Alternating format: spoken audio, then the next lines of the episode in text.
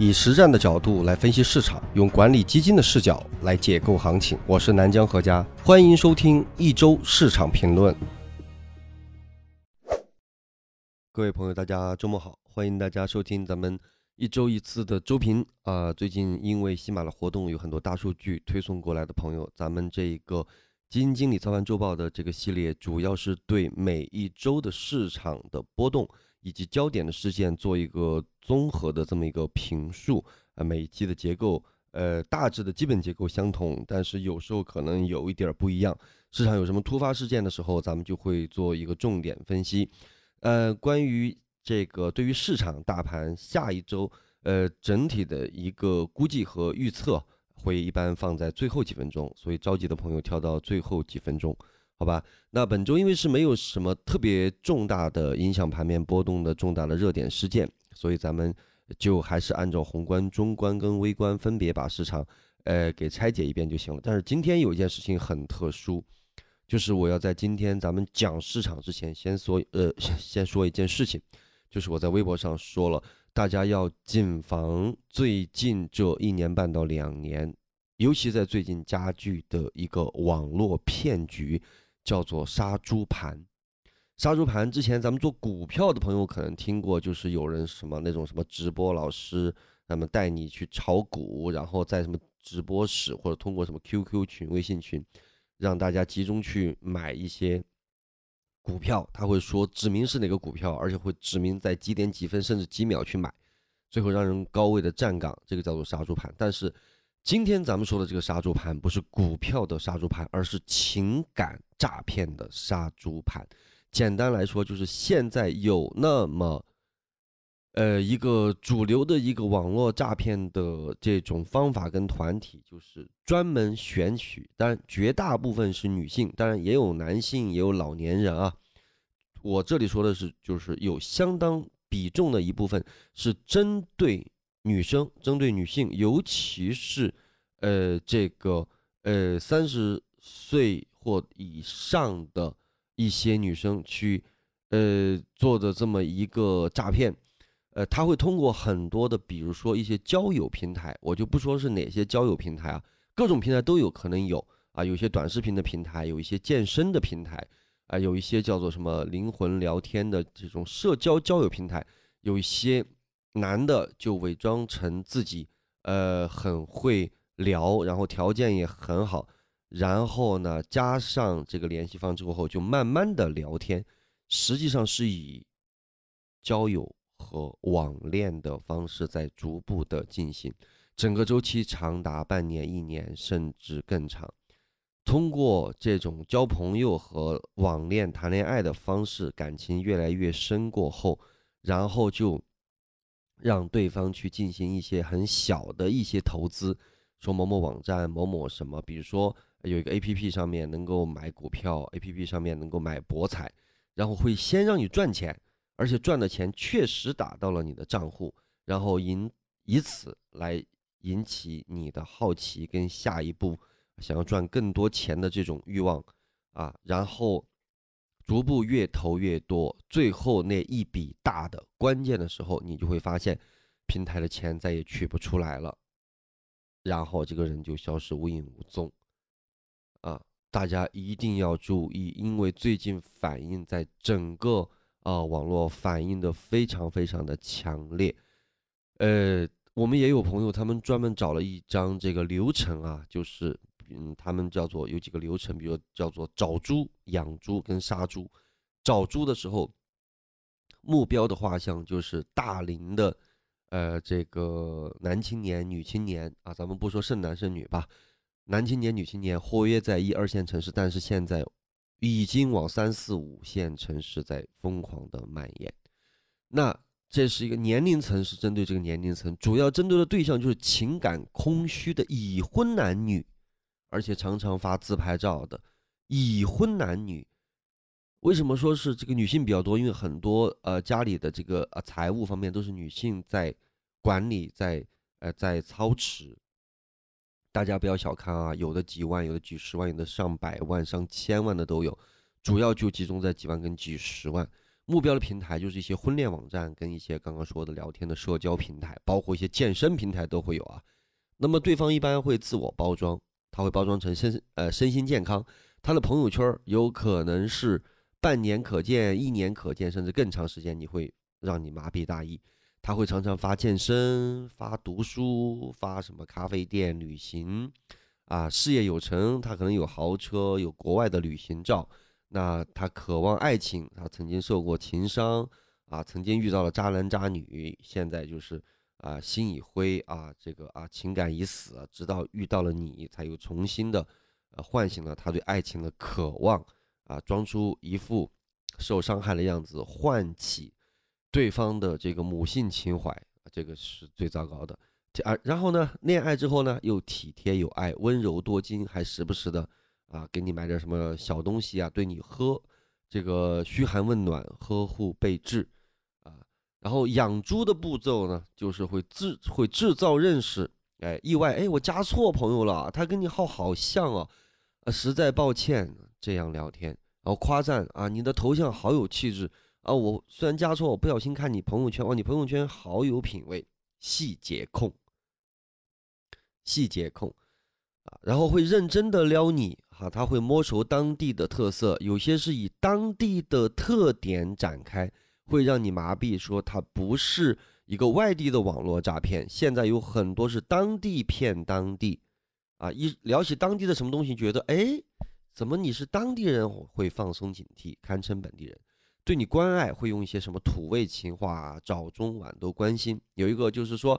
啊，每次刚开始人家就是每天早上给你发，每天早上给你发，每天早上给你发。当有一天他不发的时候，你就会哎，这个人怎么不关心我？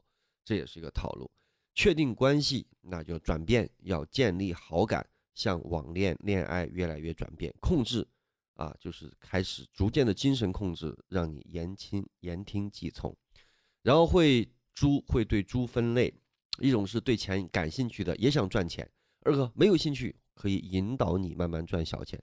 表示反感的，他就会比如说啊，非常排斥，他就会想取别的招。总而言之呢，呃，有很多人被骗，就是因为说既谈了个网恋，有一个天天对自己嘘寒问暖的。当然，这里边更多的我们要反思自己的家庭关系，可能双方都有责任，尤其可能男性的责任可能更大，作为一个丈夫的责任。如果你对你的妻子，你对你的女朋友关爱的不够，他很有可能。会去别的寻渠道去寻求这种网络上的这种啊情感上的慰藉，那在这种情况下说，哎，又能够啊这个有人跟我嘘寒问暖，在网上也没什么危险，反正我不跟他见面不就行了吗？啊，这还能让我赚点小钱，很多人就利用这样的心理。那么在平台在最后的杀猪阶段的技术支持，就是用赌博或者投资的平台支付的方式，就是制作虚假的链接，很简单，它不会让你。很复杂，非常简单，可能就是移动支付这样的方式啊。因为我听别人讲，在最后一次的时候，就是一个链接点了一下，可能就输了一下密码，甚至我都不知道他们怎么弄的，可能甚至没输密码，几十万就跑了啊！所以这个就是这么一个情况啊。呃，所以今天是要非常非常重要的提醒大家。那我为什么会提醒呢？啊，一个是我今天在微博上看到了，啊，我们的一个朋友转啊，呃，也是我们的一个朋友，然后新浪的这个呃来总也转了这一篇啊，我看下面的评论简直是触目惊心。但是更重要的原因，咱们知不知道？咱们记不记得咱们前几天直播啊？不是跟蒋方舟那次，就是咱们自己的直播，我唱歌的那一天，我就告诉大家。就在那天晚上直播前的十分钟，我的中学同学给我发微信，问我借钱，一借就是借几十万。我很奇怪，因为平常很少很少联系，他当时非常的着急。我说你怎么了？老家的啊，中学同学。他说你一定要帮我，我不想我丈夫跟我吵架，我不知道怎么鬼迷心窍就。网络诈骗，然后就点了个链接，几十万就没了。然后后来我当时因为来不及了，还有几分钟我就要直播了，我就是在那样的情况下，大概在直播前的三分钟才结束这个聊天。我当时并不知道杀猪盘这个事儿，我以为是以前的那种网络诈骗。我说你先冷静，我说你等我把这个事儿忙完。一直到这两天，我才知道，恐怕就是这个问题，因为我那个同学符合我上面说的一切的特征，一个中中年的，因为毕竟跟我同学嘛，咱们也对吧，也将近四十了确实没有那么年轻，一个中年的，掌握了家庭，呃，财产掌这个掌握权、处理权的。啊，可能因为平时跟他聊的很少，但是我也不知道他们夫妻关系怎么样。但无论怎么样吧，他非常符合这当中的对标，所以我希望今天听到我们啊这一期节目的所有的朋友，你一定要给你自己的亲朋好友要稍微提醒一下这件事情，因为这样的事情。不仅仅是钱财会遭受损失，更有可能是一问情理，最后可能还会造成对家庭关系的破坏。因为这不仅仅是想要赚钱的普通诈骗，而是当事人有苦说不出，因为之前可能是网恋，他连聊天记录都拿不出来，因为他不好意思拿出来，或者他删掉，会引起家庭很大的问题。你。作为我的角度来讲，你夫妻关系当然重要，但是如果有孩子，真正受伤害的是孩子。大人怎么折腾没有关系啊，都能忍，但是伤害了孩子，孩子无辜。所以今天如果啊，咱们这期节目，呃，新来的朋友可能会觉得说，我们一个做这个市场评论的这么一档节目，为什么花了十几分钟来说这个事情？我们不是每期都这样，我几乎大家去听这两三年。来的节目从来没有一期是这样，今天是非常非常巧合这一期，啊，所以我请今天听到这个呃节目的朋友，务必让你的亲朋好友们知道这件事情，因为现在我们说一切在升级，消费在升级，国民经济结构在升级，骗局也在升级，不再是一个操着外地口音的一个港台口音的一个骗子来。让你说什么领导让你去一下，然后让你什么什么什么您的车什么违章了？现在是真的是升级，他花几个月、半年甚至一年多的时间，就为了最后那一次骗局。而且他针对的对象也非常的可恶，除了中年女性以外，还有一些老人，一些老人使用微信的，啊，五六十、六七十在用微信的。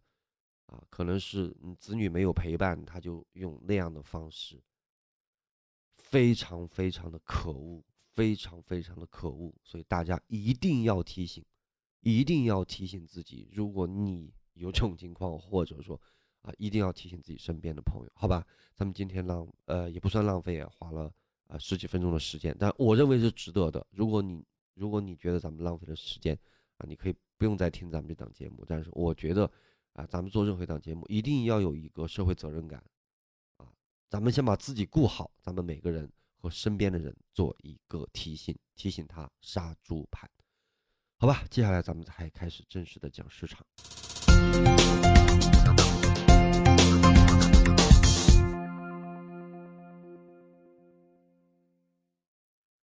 好，那么本周的市场是没有重大影响市场波动的焦点的事件。本周市场运行的主线依然是食品饮料，当然主要是一些白酒。呃，前期连续调整的优质白酒再次创出了新高，而二线白酒从咱们的四季度的策略会讲了光瓶酒以后，廉价了白酒是迅猛的起来了一波。当然有强有弱啊，不过呃。基基本上都起来了嘛，都还是赚钱的嘛，就是有多有少的问题。支线几条支线，一是军工，哎，还是之前前几期分析过的“十四五”哎签的订单的这么一个预期啊，而且会签一批。另外一个就是美国的高官近期的访台，而且有可能还有对吧？军工的问题，咱们在产业投研里边已经啊详细分析了赛道。那么另外的支线就是汽车，美股的汽车继续是大涨的映射。然后是银行利率的温和上升，有利于银行。然后就是顺周期，各种的建材资源，那是经济复苏，而且要补库存。另外就是保险，部分的头部公司搞股权激励啊，医药医疗超跌反弹，呃，集采的政策预期风险逐步的释放。我们说了，十二到十六号，创新药这波在谈完，那么啊，医药有一部分在中期的风险就得到了一个释放。之前心血心血管支架的这个，咱们专门做了一期。呃，去说这个集采，然后骨科是在那天，我们的旭大夫平安好医生，我们团队里的旭大夫，骨科的博士啊，跟张文宏大夫是一个这个这个这个医院的这个华山医院的啊，旭大夫，大家可以在平安好医生去关注他。他那期办讲座的时候，我也跟大家讲了这个骨科集采啊，会影响哪些啊，哪些赛道是可以去研究，哪些不用去研究。呃，半导体超跌的板块有高低切换的预期，而且部分的半导体是创了一个历史的新高。你说科技股这几个月在调整吧，还是有一些创了新高。半导体是一个百年的一个大牛市啊，是这么一个情况。那么一周的概念的板块，前面的啊，医疗服务、免疫治疗、生物制药，就是上面说的这些。领跌的主要是冬奥，嗯，没有进一步的消息进展，然后概念护企改革也没有，租售同权也没有，地产呃资金在流出啊，就是这么一个情况。那么上周咱们的预测是说，指数大概会在三千三到三千五之间运行，比较安全，有可能会去冲击。整个震荡区间的上沿，这么一个中枢，就是三千啊二到三千五的这么一个中枢会去冲击上沿。本周指数开盘三千四百一十八，最高三千四百六十五，最低三千三百八十六，收盘三千四百四十四，周振幅是二点三一，所以是在咱们预测的这么一个区间内啊。咱们在最后的时候会做一个比较详细的微观的技术分析。那宏观的几个情况，我们来分别的说一下。宏观给分六十四分，给分不变。十月三十号是统计局是公布了十一月份的刚刚出来的中国制造业的采购经理指数，也就是 PMI 为五十二点一，比较上月是上升了零点七个百分点。那非制造业的商务活动指数为五十六点四，比较上月是提升了零点二个百分点，好于市场的预期。主要是随着统筹疫情的防控和咱们国家的这个制度优势，在社会的这个经济的恢复和控制方面取得了显著的成效，继续经济是稳定的复工复产加快推进，企业的生产经营是在持续的回暖和改善，恢复性的明显。那么人要注意的就是制造业的行业的恢复的恢复的情况不太均匀。近期，有的企业表示，受到人民币升值影响了利润的承压，出口的订单有所减少。经济下行的情况下，经济的内生的增长的动力显得越发的重重要。所以内循环啊，内循环。我们之前说了，海外订单确实有回流，但是如果人民币升值承压，美元也一直跌。那么出口订单的利润会减少，所以内生的消费还是很重要。这也是四季度我们为什么会说了一些内生的消费。我们说这个便宜的白酒啊，这样内生消费也是站在这么一个大背景之下。呃，那么央行和银保监会也是发布了系统重要性的银行的评估办法，明确了我国系统性银行的评估方法。呃，这个就不细讲了，放在文稿里吧，因为这个是比较学术的。中观的美国市场的波动，我们看一下，美国的财政政策是刺激，刺激也会来了，所以市场又是再次创出了一个新高。很多人说，难道疫情没有影响吗？为什么又能创出新高？流动性，流动性，流动性，也就是我们所说的宽松，宽松，宽松，放钱，放钱，放钱。微博上啊，我也是跟大家贴了图，这是一次流动性的盛宴和局部科技、新能源、新产业寡头的这么一个盛宴。我们把整个的道琼斯跟标普去拆分它的成分，去叠加一下，你就会发现几千只股票只有那么一些寡头啊，就这么几百只的寡头，十分之一不到的寡头。在支撑着现在的新高的指数，这是美国，呃，这个它的寡头跟它的传统行业一个巨大的落差，美国落差比咱们国内的这个经济结构落差还要很大，所以有时候你也不能只是被它的新高指数新高说，哎呀，大大牛市啊，道琼斯新高，标普新高，大牛市哈，就是什么都涨，没有，它是结构性的。啊，而且这个结构性本质是依赖于它的流动性，就是货币。因为作为美国他们来讲，大家关心的只是选举的政策，我所支持的党派要给我改善哪些福利，没有人关心赤字，没有人关心赤字，所以所有人完全一点不担心赤字，啊，担心也没有用，他还有什么招数呢？除了扩大赤字以外，问题是现在在这种全球的美元货币啊有溢价的铸币权的这种体系之下，大家对他的这个货币不能够。啊，有颠覆性的改变，那他就可以去扩张他的赤字，但是这个情况在一步一步的、逐步的改变。但现在，美国霸权还是存在，不存在崩塌的现象，呃，所以他就继续赤字喽，赤字了就继续放钱喽，放钱了就继续流动性泛滥喽，泛滥了就继续指数新高了，指数新高，你看它还是分化了格局，啊，互联网的寡头一直涨，新能源汽车涨，特斯拉涨。啊，医疗科技优质的公司涨，结构性的行情，而且都在寡头上。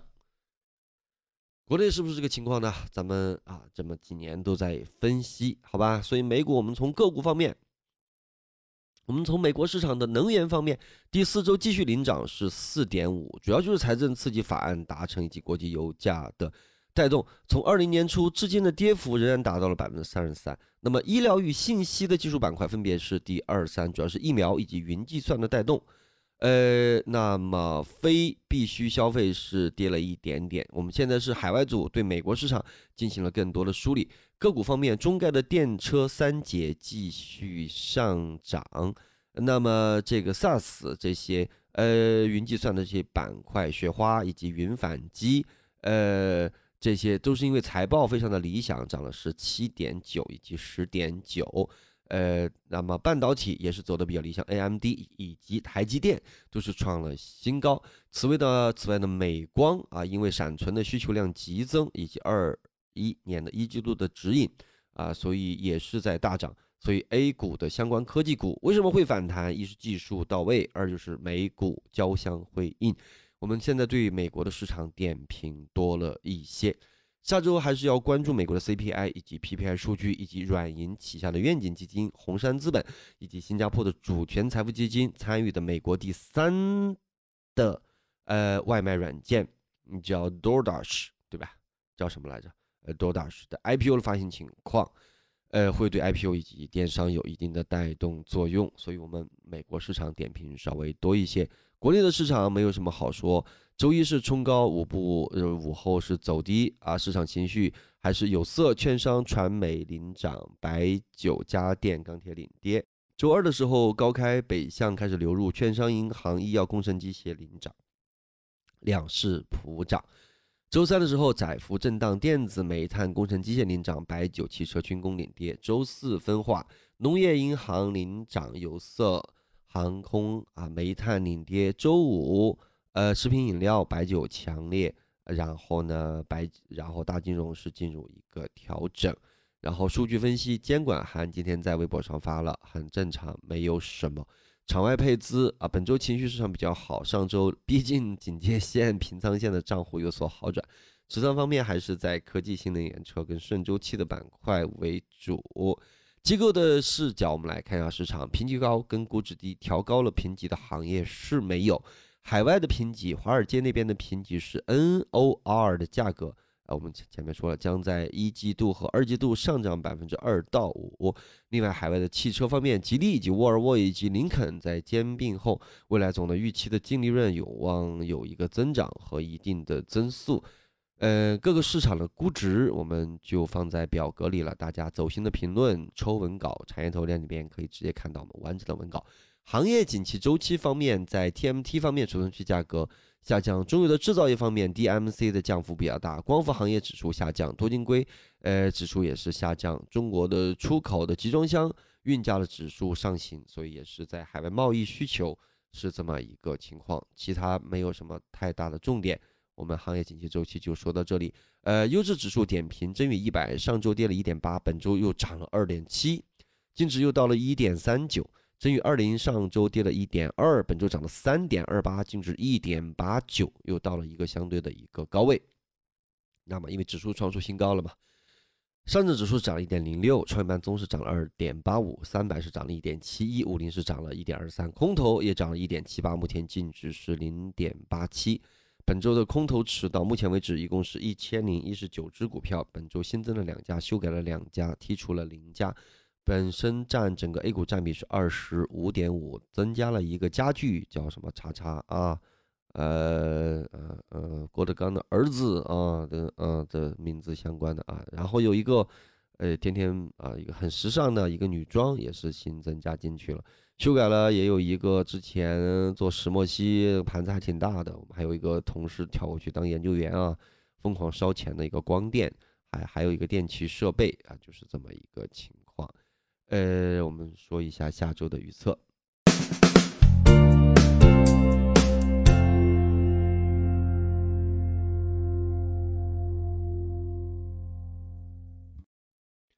说下周的预测，咱们刚刚讲了宏观的经济，讲了中观的市场波动，咱们来说微观的技术分析。大家点开我们的上证指数，跟我一起打开你的键盘啊。上周指数是创了一个三千四百六十五点的一个新高。同志们，咱们一直说了两年多的问题啊，一直听节目的朋友，新来的朋友你可以把串起来听啊。从一八年的年底两千四百四十点，对不对？就是。呃，当然，上证指数是一九年啊，一九年的一月四号。那实际上，创业板中见底是在十月十八号、十九号那一天。去翻我那天微博吧，好吧。中国罕见的有价值投资的底部来了，就是那天在微博上。好，那么同志们，从一八年底一九年初两千四百四十点，到上周的周三创出来的三千四百六十五点，创出了新高。我们又要讲这个了，你如何评价这当中的这么两年多的走势？行情还在不在？在不在？在吧？创了新高了，在不在？在吧？对吧？那你如何去面对两千四到一九年四月份的那一波的三千二百八十八点啊？那是一波上涨，对吧？然后从一九年的四月份啊，又跌跌下来啊，然后跌下来，一直到今年的。今年的六月份，一个大盘整，对吧？回调的一个盘整，然后六月份又攻了一波，攻到了三千四百五十多点，三四五八点，对吧？啊，又一次冲高，对吧？然后又是盘整啊，从今年的这个七月份啊见顶以来，又是一个盘整，一直盘到了现在十二月，又创出了一个新高。虽然是一个盘整阶段的新高，没有高出几点，但是是不是从两千四百四创出了一个三千四百六十五的历史新高？那么我们回头怎么来看这两年多，是不是应该一直持有呢？对吧？指数从见底两四二四四零见底到三四六五，是不是应该一直持有？那有几个人告诉你，这两年多一直以来行情就一直在，所以。我们前面花了无数期讲的问题，就是你如何来看待这个行情，本质上怎么看待，从技术结构上怎么看待，就是这么一个问题，好吧？所以行情一直在，当中有的都是盘整，就是结构性的行情。实际上，别的指数可能更加创出新高，上证五零指数也创出了新高，对吧？创业板综合指数。啊，是之前创出了新高，沪深三百指数也是于周三创出了新高，种种指数都在新高，就是这么一个情况。那你在担心什么呢？你在担心什么呢？你手上有好赛道，有我们产业投研说了那么多的好的赛道，你在担心什么呢？是不是？咱们所以这次的新专辑就是要系统的跟大家讲如何进行这些技术分析，你不要着急。技术分析会有十课给你彻底的讲透，现在咱们才刚刚进行到第三课，前面这七八课先要正念，你要先认同咱们的投资理念，咱们才能继续往下讲，要不然有什么意义？对不对？啊，所以就是这么一个情况，所以下周，呃，不用太担心啊，刚刚创出了新高，就算是落，也就落一个盘整。啊，从三千四百多点，最多也就落到三千三百多点，对吧？三千三百点，也就是这么一个样子啊，所以不用太过担心，市场是比较安全的。这几年不要再去一惊一乍的听什么这侠那侠那些什么股票，天天在那里啊，在那里开盘的时候啊，在那给你盘中激动的什么不得了，某某又涨停，某某如何如何，有什么用啊？没有什么用啊，同志们，从两千四到现在，这个趋势就一直在持续。今天叫你要逃顶，明天叫你要抄底，哪那么多顶，哪那么多底呀？一五年的六月份你能逃出来就算你牛，两千四你能抄进去就算你牛，拿得住才算牛。这两年的市场不是齐涨齐跌的市场，你跑来跑去，那些该新高的股票在陆续的新高，对吗？如果你以前不赚钱，好好想想为什么？从产业投研以来，从到微博以来，你对你自己有没有一个根本的改变？自己去扪心自问一下，对不对？好吧。所以这次买了新专辑的朋友也是很多人在反映，说说为什么产业投研一直不开放，一直不开放，麻烦。那最近是说买了新专辑的朋友发微信啊，发这个私信啊。到发信息到我我之前说的这个邮箱南疆何家，然后是幺二六点 com，然后去备注啊你的新专辑的订单号跟你的这个这个这个这个各种联系方式，我们都会短暂的开放，因为说了朋友实在太多，这是给新专辑买新专辑朋友的一个福利，好吧？这个大家其实还要想这么一个逻辑啊，就是咱们说完了市场啊，就。顺便说一下这次新专辑，因为昨天晚上嘛，从今天早上开始，这次新专辑的宣传也彻底的结束了。首先，我知道有人会觉得几百块钱觉得贵，我就这么跟你说，如果从赚钱的角度考虑，我就算是卖五千、卖一万，买的人少了，我赚的钱，我跟西马赚的钱会比现在更多，或至少是差不多的。这个数字你能算，你能算出来，受伤害的是谁？是大部分的朋友。我要从赚钱角度考虑的话，我会提高它的价格，让客单量客单量变得少一点，但是单价提高，我会赚的更多。但是我没有那样去做，是出于一个这么样的一个考量。另外，大家看我们这次卖的还是非常的好。你要想这么一个问题，咱们的产业投研是今年的四月份的那次读书节，四月二十三号的那次，如果产业投研。呃，进去的朋友如果觉得没有用的话，我们这次的新专辑会不会卖的还这么好？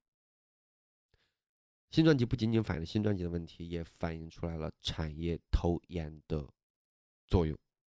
如果产业投研没有帮你节约生活成本，没有让你学到真正的行业分析的知识，这次我们的专辑不可能上榜，我们会卖的很惨。因为为什么？我们西马。增加的粉丝量是很慢的，微博就更慢了，半年一年增加了那么不到一万人，就几千的几千的博友，几千的新粉丝，所有的购买力都是之前的，如果不是之前购买力的朋友在购买本次，我们新专辑卖给谁？所以大家要想想从这个角度去想这个问题，而且之前的学费都是跟大家准备好的，你如果一直在听节目，你一直在。包括你最近你听了咱们四季度的策略会，自己去对照一下白酒指数。从我讲策略会讲二线白酒，自己去对照一下随后以来的二线的白酒。当然了，以后是前途远大的，现在才刚刚开始啊！懂的人自然懂。什么时候学费没有给大家准备啊？所以顺便说一下这个新专辑的事儿，新专辑宣传。早春晚上就彻底结束了，但只是我只是这么说这么一个情况，好吧？所以今天的市场就到这里啊。也有朋友问说，这个新专辑每次的反馈跟互动，大家对买完新专辑听完前三课的朋友要去注意评价一下，呃，要去评价一下啊，就是在那个专辑啊点播放页面。对，还有朋友在问说，每期的精华文稿跟这个思维导图在哪里看？就在播放页面往下翻一翻就在。一般我头天讲完了新课，二十四个小时，我们十七个人的文稿组，这个文稿组也是由咱们博友跟听友组成的一个自愿的一个文稿组，一个工作组，会在一天以内，二十四小时以内把文稿跟思维导图传到啊精华文稿啊思维导图传到那个播放的页面，第二天你就往下滑就能看见，旁边就有个评价专辑，麻烦给一个五星，谢谢。那上面的专辑和评价我都删不掉，评论都删不掉，然后每一次我的回复都要经过西马的审核，法务组的审核才能够通过。我只说一件事情，你去看看咱们的有效评价，呃，好的坏的都在上面，当然以好的居多啊。这个因为很客观，它就是反映了专辑的质量。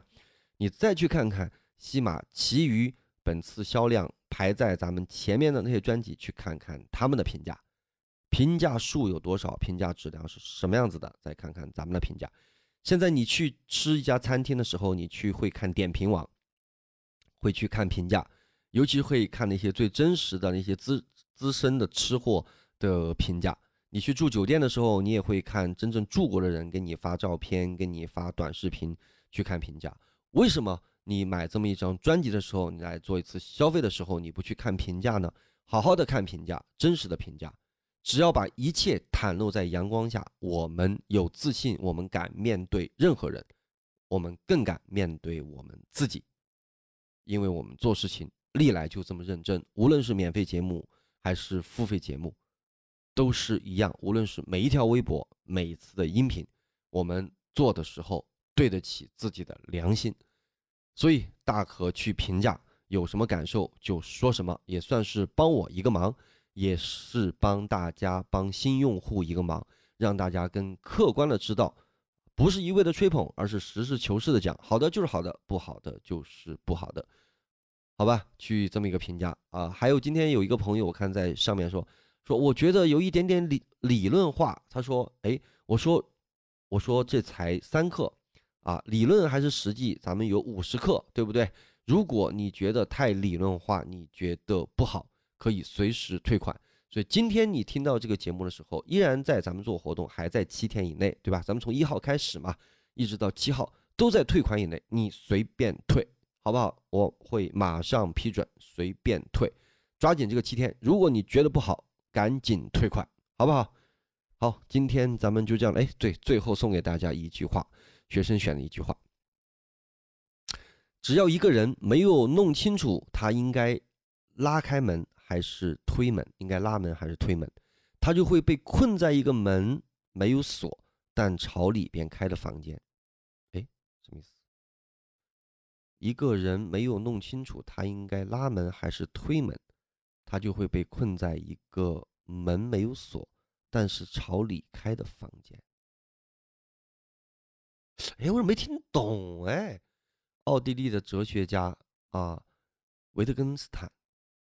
哎，大家这什么意思啊？大家讨论一下啊！我这个，哎，我还真我还真没反应过来，这这选什么意思？呃，大家在评论里聊吧。呃，哎，我我到现在还没反应过来，好吧。